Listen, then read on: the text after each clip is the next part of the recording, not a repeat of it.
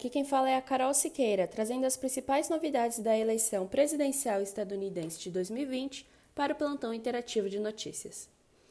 Ontem, dia 31 de agosto, o presidente Trump participou de uma coletiva de imprensa na Casa Branca e fez colocações sugestivas.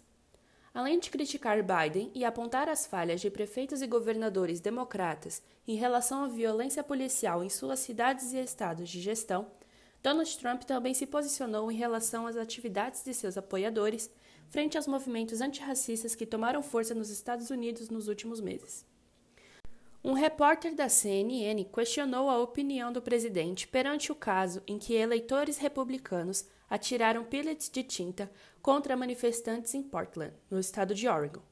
Trump respondeu que a tinta era um mecanismo defensivo e pontuou que eram pellets de tinta, não balas. O republicano lembrou o episódio de Patriot Prayer, membro de um grupo de extrema-direita que foi morto por um suspeito associado ao grupo de esquerda antifascista.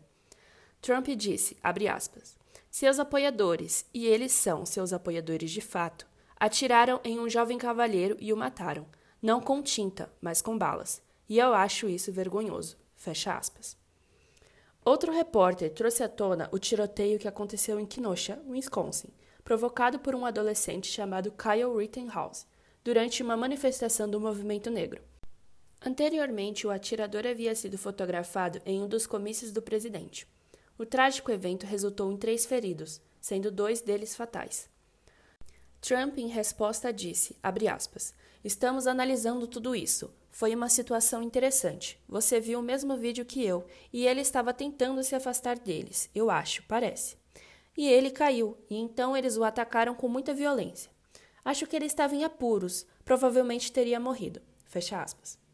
Depois dessa fala, várias pessoas se posicionaram, entre elas o congressista democrata Joe Kennedy III, de Massachusetts, que tuitou, aspas, este é o presidente dos Estados Unidos, justificando um duplo assassinato cometido por um homem branco que transportava ilegalmente um rifle de assalto além das fronteiras do estado.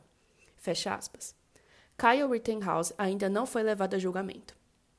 Também nessa segunda-feira, agora em Pittsburgh, na Pensilvânia, Biden ironizou as falas de Trump, perguntando se ele realmente parecia um socialista radical, e novamente criticou as condutas do republicano eleito em 2016 frente à pandemia do Covid-19 e aos movimentos antirracistas. Bom, por hoje é só, gente. Não esqueçam de seguir o PIN nas redes sociais e aqui no Spotify. Tchau, tchau.